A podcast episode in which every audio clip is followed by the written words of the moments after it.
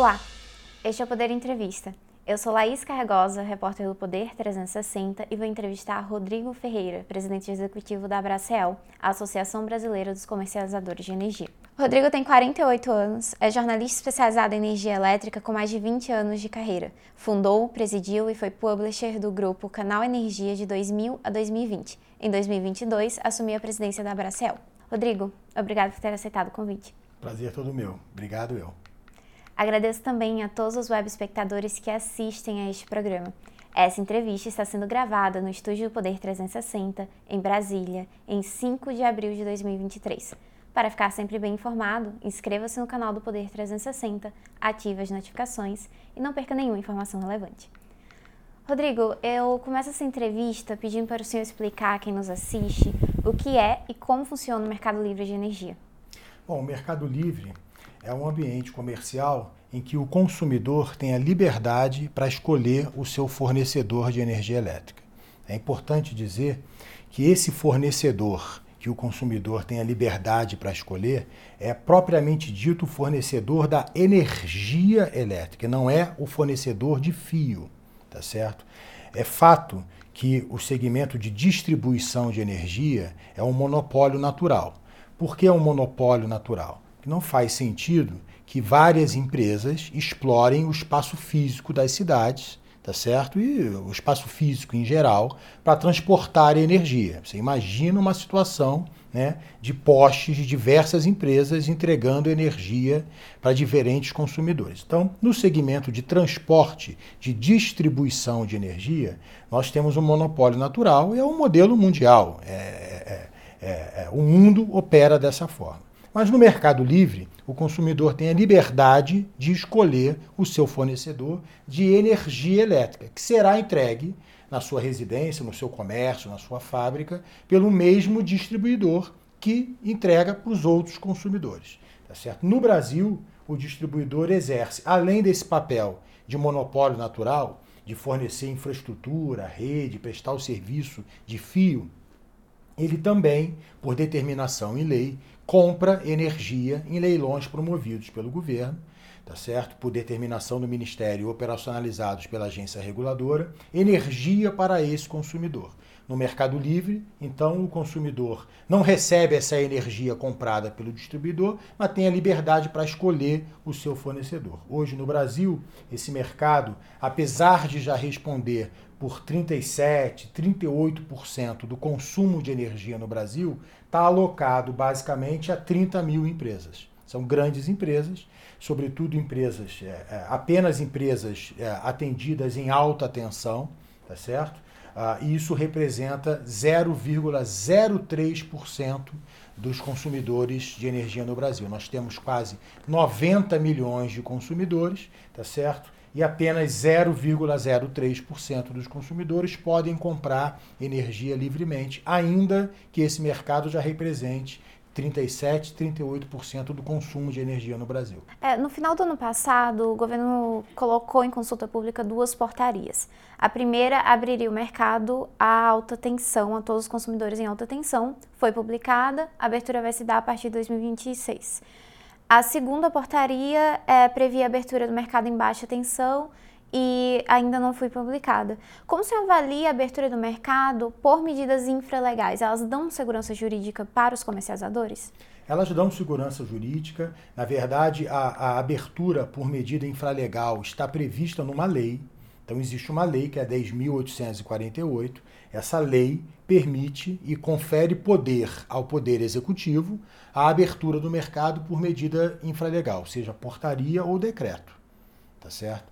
Então, não por menos, o governo realizou uma consulta pública, é, ouviu o mercado, foram mais de 60 contribuições da indústria, de consumidores livres, de distribuidores, comercializadores, diversas associações de classe relacionadas ao setor elétrico contribuíram e o governo, então, com base nessas contribuições e também em informações recebidas da Câmara de Comercialização de Energia Elétrica e da Agência Nacional de Energia Elétrica, editou uma portaria, que é a portaria número 50, que permite a abertura do restante do grupo A a partir de janeiro de 2024. Então, a partir do ano que vem, tá? É subsidiada pela portaria número 50, o restante dos consumidores atendidos no grupo A poderão migrar para o Mercado Livre. Terão a opção de migrar para o Mercado Livre. Não é uma determinação, não é algo compulsório, eles passam a ter o direito de migrar para o Mercado Livre. O fato é que hoje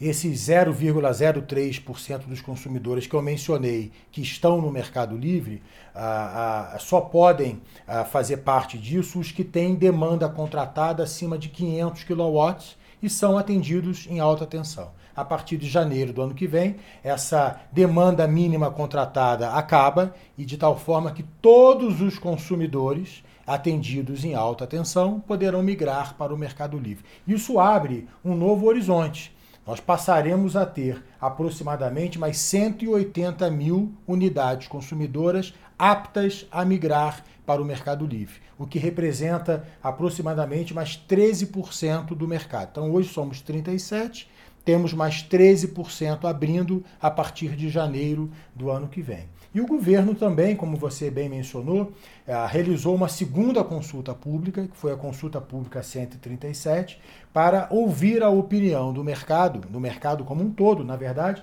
ouvir a opinião da sociedade, todos aqueles que tivessem interesse em participar poderiam participar, sobre a abertura do mercado livre de energia para os consumidores também atendidos em baixa tensão. Os consumidores hoje atendidos em baixa tensão são basicamente os consumidores da classe residencial, que são mais ou menos 73 milhões de consumidores, os consumidores da área rural e os consumidores comerciais, industriais e de serviço público. Tá certo? É um mercado em número de consumidores uh, uh, gigantesco. A gente está falando aí na ordem de 87 milhões de consumidores compõem o grupo B. Mais da metade do consumo de energia do Brasil está alocado ao grupo B. E o governo, então, realizou essa consulta pública e emitiu, no final do ano passado, um relatório final da consulta pública em que fica evidente a visão majoritária do mercado pela viabilidade técnica de se abrir o mercado. É claro que o mercado precisa ser aberto, Laís, com segurança jurídica, com respeito aos contratos e com equilíbrio para todos os agentes, principalmente para os consumidores. Não pode a abertura acontecer uh, ser boa para quem migra e ruim para quem fica no mercado cativo. Tem que ser equilibrada para todo mundo. E a, a, a, alguns elementos que propiciam esse equilíbrio precisam ser tratados em instrumentos legais, em leis, ou numa medida provisória, num PL ou qualquer coisa do gênero. Mas isso não significa que o governo não tenha, tá certo, autonomia e respaldo legal para estabelecer uma data para que essa abertura seja feita, sem prejuízo de da data em que você define e a data em que isso vai acontecer, que instrumentos legais sejam editados para conferir equilíbrio para algumas nuances dessa abertura. Então, respondendo objetivamente, sim, o, Poder Executivo tem essa autonomia e, e o faz respaldado por uma lei, que é a Lei 10.848. Mas uma portaria ela não é facilmente revogável? Há consenso suficiente no mercado de que isso não seja revisto? Não, olha, ah, não ouvi nenhum comentário no mercado sobre a revisão da abertura do Grupo A em janeiro de 24. Ao contrário, né? agora, recentemente, a própria CNI, que é a Confederação Nacional da Indústria, não só corroborou com a abertura do restante do Grupo A, como defendeu a abertura do Grupo B. Uhum. Tá certo? Ah, o que a gente percebe claramente após ah, lermos todas as contribuições, não só para o grupo A como para o grupo B, uh, é que há um consenso generalizado que a abertura do mercado é um caminho sem volta, é inexorável, uh, é o melhor para o consumidor. Tá certo? Então a portaria pode ser revogada? Pode, a portaria pode ser revogada. Pode também não ser revogada. Cabe ao ônus de quem queira revogar é, retroagir em algo que faz parte da modernização do setor elétrico. Você é, conhece o PL 414, é um projeto de lei uh, que teve origem no Senado. Ele tinha lá o número de PLS 232, foi aprovado no Senado e hoje tramita no Congresso Nacional como PL 414. É um PL que trata da modernização do setor elétrico como um todo, e um dos alicerces desse projeto de lei é justamente a abertura de mercado. Então, assim, respondendo objetivamente mais uma vez, pode ser revogado? Pode. Cabe o ônus da revogação e do retrocesso para um mercado é, mais cativo do que livre, aquele que tomar essa decisão. Agora, pode. Mas pode também não haver a revogação. Uhum. Sobre a abertura a todos os consumidores em alta tensão, como as comercializadoras de energia estão se preparando para essa abertura? É, é, isso é uma excelente pergunta. É um tremendo desafio, Laís. Ah, o mercado ele abre para mais de 200 mil empresas, tá certo? Mas são 200 mil empresas num universo de quase 90 milhões. Tá? Então, chegar em 200 mil empresas, 180 mil empresas, não é simples certo? É muito mais fácil, é mais custoso, mas é mais fácil você atingir 90 milhões de consumidores do que atingir 200 mil. Tá? Por quê? Para atingir 200 mil, 90 milhões de consumidores, você vai para a mídia de massa. Né? O mercado de energia elétrica, no que tange apenas a parcela de energia, que é aquela parcela que o consumidor tem a liberdade para comprar no Mercado Livre, responde anualmente por aproximadamente 400 bilhões de reais. Então, a hora que você abre o mercado todo para o Brasil inteiro, a gente passa a ter um mercado elegível de 90 milhões de consumidores e um potencial de negócio da ordem de 400 bilhões de reais. Inevitavelmente, para buscar esse mercado, os comercializadores vão para a televisão, vão fazer campanhas de massa na internet, vão para as redes sociais com investimentos milionários, só para ilustrar ah, na verdade, investimentos bilionários. Só para ilustrar, a empresa, de, a, o segmento de telecom eh, investe por ano cerca de 4 bilhões de reais em publicidade. Então, é mais custoso, mas é mais fácil você chegar em 90 milhões de consumidores do que chegar em 200 mil, que estão espalhados por todo o Brasil. São gráficas, são é, é, redes de padarias, redes de supermercado regionais, não é fácil. Tá certo? É um trabalho custoso também, é um trabalho mais moroso também, é um trabalho ah, ah, difícil de, do convencimento, porque consiste em você visitar aquele consumidor, explicar o que é o mercado, sem o aparato das grandes agências de publicidade, sem o aparato da publicidade como um todo, da publicidade massa, das redes de televisão e dos veículos grandes como o Poder 360 e outros veículos de mídia digital. Então, é, é desafiador tá certo? Mas nós temos tido êxito nessa, nessa missão. Hoje o mercado, ainda que numericamente seja restrito a um, a um volume pequeno de consumidores, não é por nossa culpa, é por determinação uh, de lei, né, de regulação e de lei, uh, nós temos hoje já 38% de mercado de energia elétrica atendido no Mercado Livre, e mais do que isso, Laís. O número que mais impressiona é que 90% da indústria brasileira já está sendo atendida no Mercado Livre. E quando a gente percebe e olha pelo retrovisor para o passado muito próximo e percebe que tivemos aqui no Brasil, como no mundo, uma crise financeira ocasionada pela pandemia, e especialmente no setor elétrico, tivemos em 2021 uma crise hídrica muito forte que causa impacto na indústria de energia elétrica, o Mercado Livre continuou fornecendo 90% da, da energia da indústria com estabilidade, com segurança, com respeito aos contratos, sem pedir empréstimos bilionários, sem criar dívidas para o consumidor pagar nos próximos anos. Respondeu de forma muito mais assertiva do que o próprio mercado cativo. Tá certo? Então, a, a, a, temos esse desafio pela frente, é um bom desafio. A Abracel lutou para que os comercializadores pudessem ter esse desafio, mais do que isso, lutou para que os consumidores que não têm acesso ao mercado livre pudessem ter acesso a esse mercado, então estamos dispostos a atender a esse desafio. Tenho certeza que nos próximos anos muitas migrações novas acontecerão. Não por menos, a Câmara de Comercialização de Energia Elétrica tem batido recordes mensais de migração para o Mercado Livre. Como se avalia as perspectivas de migração a partir de 2024? Há setores mais propensos a migrar para o Mercado Livre logo que estiverem aptos a isso? A gente tem percebido já que alguns setores têm respondido rápido à migração. Por exemplo, o segmento de saneamento básico.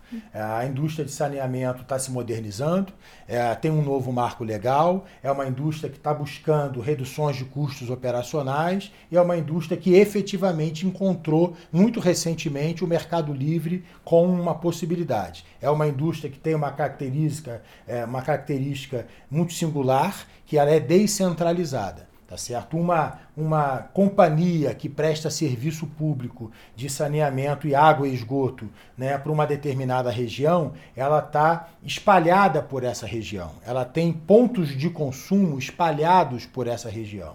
E hoje, com as possibilidades de comunhão de carga e com a redução né, do, do, do, limite de demanda mínima contratada dentro do grupo atendido em alta tensão, como eu disse que poderá migrar em janeiro de 24, indústrias com essa característica ah, encontram no mercado livre um ambiente para redução de custo. Valendo lembrar, Laís, que não somos nem nós, a Bracel, que estamos dizendo isso, apesar de os nossos estudos também apontarem números iguais. A própria CNI apontou numa pesquisa realizada no início desse ano, desse ano descontos de até 40% na compra de energia por consumidores livres no Mercado Livre. Então é uma diferença muito importante. Os nossos estudos, inclusive, apontam para um impacto relevante né, na, na economia brasileira, na desinflação, tá certo? Na geração de emprego, tá? Porque todo é, recurso que você deixa de gastar para receber mais barato um insumo, ele é reinvestido em outros em outras coisas. Na indústria gera emprego, na sua casa gera consumo, então é um valor que volta para a sociedade, enriquecendo e irrigando a economia. Uhum. É, sobre a baixa tensão, o senhor mencionou o PL 414. Segundo o levantamento da própria Bracel, quase metade dos deputados que estavam na comissão do PL não foram reeleitos. Como o senhor avalia as perspectivas de o projeto avançar nessa legislatura? Olha, no final da legislatura passada, o então presidente, hoje, é, é, novamente presidente, Arthur Lira, da Câmara dos Deputados, ele direcionou o PL 414 para uma comissão especial, tá certo? A comissão especial, ela tem uma grande vantagem, ela é terminativa. Então, a partir do momento que aquela comissão ah, entende e vota aquele projeto, o projeto está pronto para, de forma terminativa, concluir a sua tramitação. Salvo se algum parlamentar organizar uma bancada e uh, encaminhar aquele projeto para plenário, a comissão é terminativa. As comissões foram extintas com o término da legislatura e não se tem uma clareza ainda se o presidente Arthur Lira tomará a mesma decisão com o PL 414. Em linhas gerais, ele tem duas possibilidades. Ou ele encaminha para comissões, ou cria uma comissão especial, ou ele é, encaminha direto para votação em plenário através de requerimento de urgência. Tá certo? Mas o fato é que a gente tem acompanhado as notícias e o Congresso ainda está numa fase de diálogo com o atual governo sobre tramitações de medidas provisórias do ano da, da, da, do governo passado, sobre a tramitação de medidas provisórias e atos legais desse próprio governo, sobre a composição de uma base. Há discussões ainda que impossibilitaram que se tenha uma leitura clara qual é o destino que esse projeto em especial tomará nessa legislatura. Mas estamos tranquilos em relação ao PL 414 é um PL que tem o apoio do setor elétrico e, consequentemente, uh, é um PL em que os diversos parlamentares já tiveram a oportunidade de lidar com ele de alguma forma. Claro que houve uma renovação no Congresso Nacional e aqueles parlamentares que ainda não tiveram a oportunidade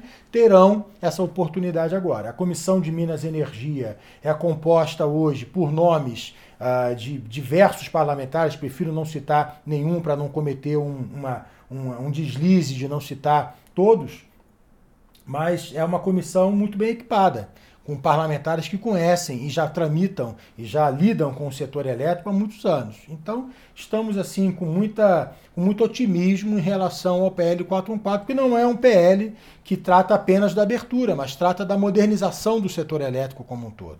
É importante é, destacar, Laís, assim, é evidente quanto esse governo tem se mostrado interessado na transição energética. E a transição energética passa necessariamente pela modernização do setor elétrico. E mais do que isso, a transição energética passa também pelo consumidor de energia.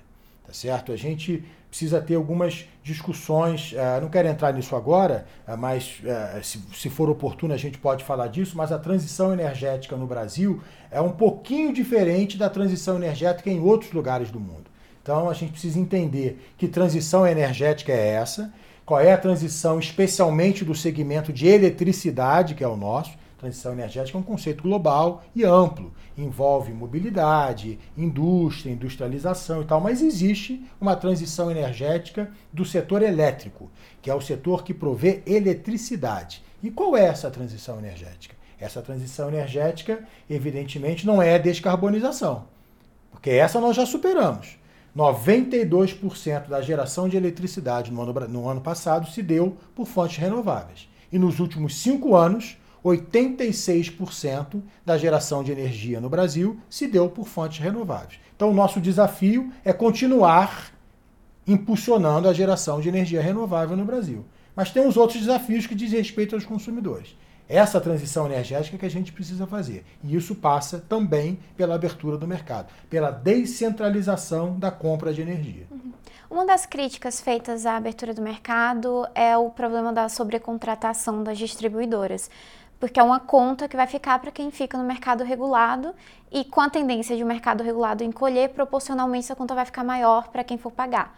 É, como se houver esse debate, é, esses custos eles deveriam ser é, repartidos com o Mercado Livre também? Olha, eu não diria que é uma crítica, uhum. tá? é uma preocupação.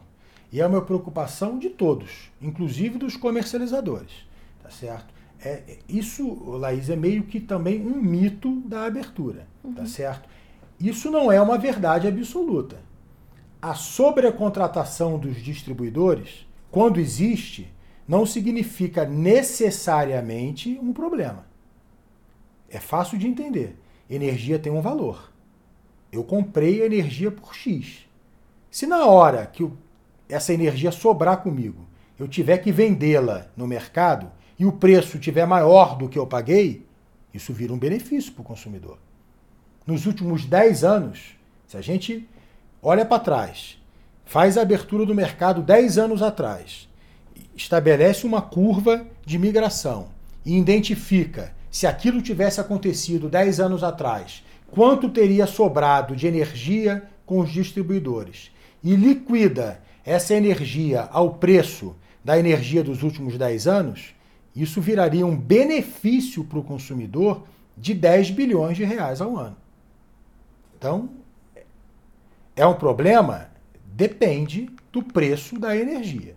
Tá certo? Agora, nós estamos vivendo, independente dessa questão, tá certo? Que pode ser um benefício ou um problema, é, certamente ela tem que ser, essa conta tem que ser rateada entre todos. E a proposta que está no PL 414 e a proposta consensuada no mercado é que, de fato, caso exista, a sobrecontratação das distribuidoras deve ser rateada pelos consumidores livres e cativos. Não há nenhuma proposta na mesa que diga que essa conta tem que ficar só com o consumidor cativo. Isso não é uma verdade. Eu não conheço nenhuma proposta que vá nessa direção. A proposta é que qualquer sobrecontratação involuntária deve ser rateada entre todos os consumidores. Isso significa que o benefício ou o ônus dessa sobrecontratação deve ser rateado entre todos. Mas é, é verdade também que nós estamos vivendo um momento especial, tá certo? Quando você roda cenários de imigração a partir de 2026, você percebe uma janela de oportunidade que nós não tivemos nos últimos anos as distribuidoras não deverão ter sobrecontratação com a abertura do mercado em janeiro de 26. E eu explico por quê. É, dois elementos, assim, tem várias descontratações acontecendo, mas tem duas descontratações muito grandes e muito relevantes que nós teremos nos próximos anos. Uma diz respeito à Eletrobras. A Eletrobras, como você sabe, foi capitalizada, deixou de ser uma empresa estatal e passou a ser uma corporation privada. Nessa transição de estatal para corporation, ela descotizou grande parte da sua energia e a transformou ao regime de produção independente. Tá certo? Isso são 3 giga, 6,3 gigas gigawatts de energia. É muita energia. Sem querer traduzir uh, o, o, o, o, que é um gigawatt, é muita energia. Tá certo? Então, nós, nos próximos quatro anos, 6,3 gigas de energia da Eletrobras sairão do mercado cativo, contratado pelas distribuidoras, e passarão para o mercado livre. E uma uma, um volume também muito grande de quase 3 gigas de energia termoelétrica a óleo, contratada lá atrás, no final do racionamento de 2001, também estão com contratos se encerrando até 2026. Então nós temos uma janela de oportunidade enorme para abrir o mercado sem gerar sobrecontratação. O que, que é um outro elemento determinante da sobrecontratação? A velocidade de migração. Tá certo? Então, é, evidentemente, ah, e houveram alguns estudos ah, ano passado, infelizmente houveram alguns estudos ano passado que diziam assim: haverá uma sobrecontratação, isso custará 40 reais por megawatt-hora. Aí você pega e analisa aquele estudo e você descobre que quem fez o estudo calibrou os números da seguinte forma: no dia seguinte da abertura, o mercado todo deixa de ser cativo e passa a ser livre. Isso não é uma realidade. Isso não vai acontecer no Brasil. Isso não aconteceu em lugar nenhum do mundo. Nós estamos há 20 anos, tá certo, trabalhando no Mercado Livre, saiu do zero, chegou a 38 e tem mais de 200 mil consumidores vindo aí. A migração não acontece nesse ritmo. Quando a gente olha para a migração em outros lugares do mundo, a gente percebe um comportamento muito padronizado, que é uma curva em S.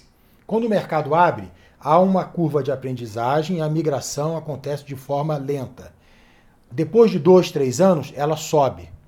Que aí já foi feito um processo de educação, o marketing funcionou, a publicidade funcionou, o, o, aquele, aquele movimento de manada em que eu migrei, depois a minha família vai migrar e as pessoas próximas em mim vão tomar conhecimento e vão migrar. Então há uma curva em S e depois que há uma migração muito forte, ela se estabiliza lá em cima também e passa a migrar de forma mais lenta o mercado residual. Quando você aplica essa curva com dados da EPE de crescimento de mercado etc e tal, você percebe claramente, a Ernest Young fez esse trabalho para a Bracel no passado, que apenas em um cenário, em um cenário muito agressivo, em que em poucos anos o mercado livre passa a responder por 70% do consumo de energia no Brasil, e numa taxa de crescimento maior do que a taxa de crescimento de mercado dos últimos 10 anos, há uma sobrecontratação muito pontual em 2031 e 2032, que seria facilmente resolvida por instrumentos infralegais de descontratar e de diminuir esses contratos legais das distribuidoras, realocando essa energia também no mercado livre. Então, a sobrecontratação é um tema que está absolutamente endereçado. Há uma solução consensuada no mercado de como esse tema tem que ser tratado, e é importante dizer: não necessariamente a sobrecontratação, se houver, virará um ônus para o consumidor. Pode ser um benefício a depender do preço em que essa energia vai ser vendida no mercado. Falando em preço de energia, é, com o PLD, o preço de liquidação das diferenças é, em níveis historicamente baixos, como isso tem afetado as comercializadoras de energia? O mercado está funcionando com baixa volatilidade, tá certo? É bom para o consumidor. Ah, e os comercializadores estão é, tocando os seus negócios normalmente, uhum. tá certo? O papel do comercializador é criar soluções de energia elétrica. É gerenciar riscos do mercado de energia elétrica para que você, consumidor, não fique exposto a esse tipo de variação. Tá certo? Então, você sabe, nós temos um parque hidrotérmico e hoje, mais do que um parque hidrotérmico, nós temos um parque com uma, uma presença de geração renovável variável muito forte, que é a geração eólica, a geração solar, são as novas renováveis. Né? Isso transforma o preço, em, isso faz com que o preço ele varie, tá certo? E por hora, inclusive, o preço da energia no Brasil é horário, tá certo? E a gente muda preço em função de vento, em função de sol, em função de chuva. Então, o papel do comercializador é entender todo esse mecanismo da, da, da precificação da energia no Brasil aferir os riscos e entregar energia para você, tá certo? Com estabilidade, tá? Entregar energia para o consumidor com previsibilidade, tá certo? Pelo período contratual que você contratou. E mais do que isso, ah, além de previsibilidade, entregar energia de forma competitiva, porque os, os comercializadores competem entre si, tá certo? Nós temos hoje na Abracel 106 associados que estão lá reunidos e irmanados na pauta comum dos comercializadores, mas todos competem entre si pelo mesmo consumidor. Tá certo? Então, o consumidor ele ah, se favorece dessa competição, mas se favorece também do papel do próprio comercializador, que é te entregar energia com previsibilidade, tá certo? fazer a gestão de risco para você, criar o seu portfólio no caso de um grande consumidor, quais são as estratégias que você vai combinar para gerir o seu portfólio e mais do que isso, entregar a energia da forma como você precisa com sazonalidade, com flexibilidade, criar um produto feito sob medida para o seu negócio, para a sua empresa. Então, esse é o nosso papel. Isso não muda num cenário de preço baixo. Agora, evidentemente, nós estamos hoje com um mercado de baixa volatilidade, mas os comercializadores sabem lidar com isso. Essa é a nossa expertise: saber lidar com preço alto e com preço baixo, mas garantir previsibilidade para o consumidor. O PLD baixo tem algum impacto sobre possíveis investimentos visando a expansão do Mercado Livre a partir de 2024?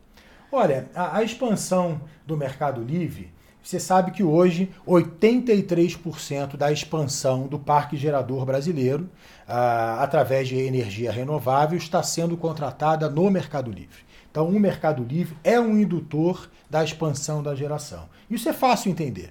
Né? Quando você dá direito de escolha ao consumidor, ele invariavelmente vai querer energia renovável ou energia barata. E no Brasil, a energia mais barata é a energia renovável. Então, quando você dá o direito de escolha, o consumidor livre é o vetor principal de expansão da geração renovável no Brasil. Isso está acontecendo e 83% da geração que está sendo construída para abastecer o futuro do Brasil está sendo contratada pelo consumidor livre, pelas comercializadoras e pelo consumidor livre. O PLD, ele é, a, a, que subsidia análise de investimento futuro, não considera o PLD apenas de hoje. Nós temos hoje um PLD no piso, mas em 2021 nós tínhamos um PLD no teto, tá certo? Então o mercado que, que, que faz essa expansão, os geradores que fazem essa expansão conhecem esse mercado entendem perfeitamente que o momento de hoje é o momento de hoje, não significa que será o momento de amanhã. E quando a gente olha a, a, a, e tenta entender qual é o preço de energia futuro, a gente não olha só para hoje, a gente olha para os últimos anos e tenta entender qual é o comportamento daquele preço histórico. Então, eu não vejo por que o PLD no piso hoje impactar já negócios de expansão de geração. acho que não, não contamina esse mercado, não. É, mas além do PLD, a gente tem um cenário econômico de juros altos. E isso pode atrapalhar? Tem algum efeito sobre? Isso atrapalha. Evidentemente que juros altos atrapalha a expansão de qualquer negócio, não é só na indústria de geração de energia elétrica. Uh, juros altos uh, impactam uh, o financiamento e a, e a financiabilidade de um negócio de sapato, por exemplo. E a indústria de energia elétrica não é muito diferente. A indústria de energia elétrica também sofre variações com câmbio, sofre variações com juros, tá certo? Sofre variações com a macroeconomia como um todo. Isso aí não é diferente de outros mercados. É. Rodrigo, o Brasil também tem um cenário de restrição de capacidade de transmissão para escoamento de energia. Como se avalia o planejamento energético nacional para a expansão da infraestrutura? A frequência dos leilões e localização dos lotes acompanham a oferta de energia elétrica? Olha, a, a, a transmissão o Brasil tem um sistema interligado, é um sistema único, é espetacular. Nós estamos aí, uh, nós temos recursos energéticos espalhados por todo o território nacional. Não nos falta nenhuma fonte de geração, nós temos água, nós temos todos os combustíveis termoelétricos, inclusive nuclear. Nós temos inclusive o combustível termoelétrico renovável, que são as biomassas. Nós temos, como o resto do mundo também, resíduos sólidos, que também é uma, uma fonte de geração que, que deverá crescer nos próximos anos. Mas nós temos vento, nós temos sol, nós temos tudo. Isso está espalhado pelo Brasil de forma complementar, inclusive.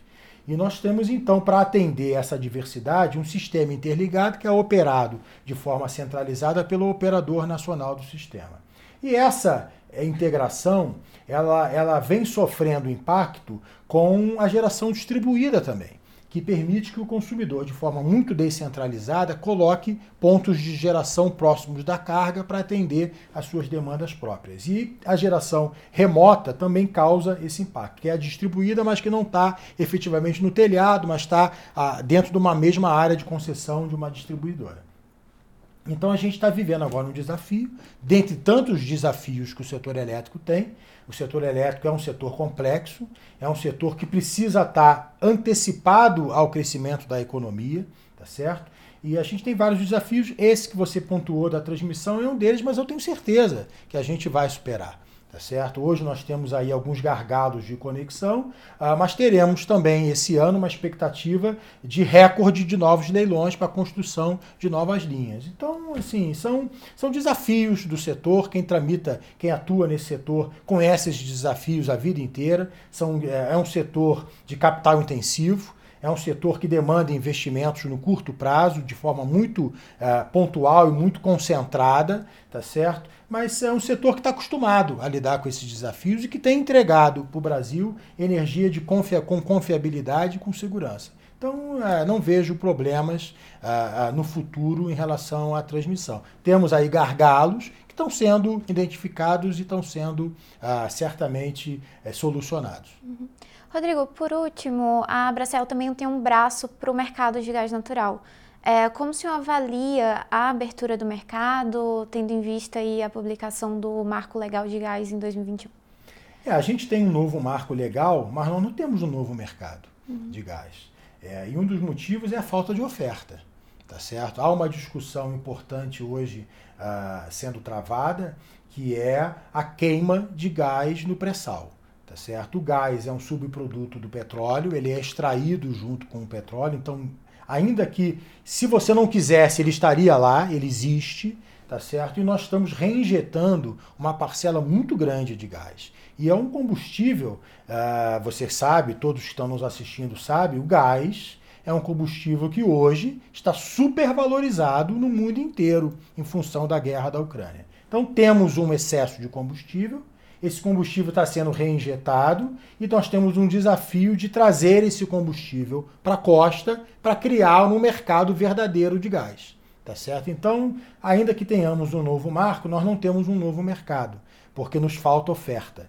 Tá certo? E precisamos construir oferta baseada em regras de mercado, baseada não em subsídios, mas baseada em regras de mercado, em competição e de livre acesso tá certo? Que consumidores, geradores e fábricas em geral possam competir e ter acesso àquele recurso natural de forma isonômica, tá certo? Então, a gente sabe aí que tem discussões sendo tratadas aí no governo e já foram tratadas no governo passado e certamente continuarão a ser tratadas a, a, a, ao longo desse governo e a gente espera que a gente possa ter uh, de fato um novo mercado de gás motivado e impulsionado por uma nova oferta de gás. Chega ao final a extensão do Poder Entrevista. Em nome do Jornal Digital Poder 360, eu agradeço a Rodrigo Ferreira por ter aceitado o convite. Eu que agradeço. Muito obrigado. Agradeço também a todos os web espectadores que assistiram a este programa.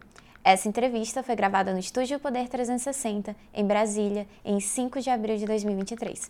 Para ficar sempre bem informado, inscreva-se no canal do Poder 360, ative as notificações e não perca nenhuma informação relevante.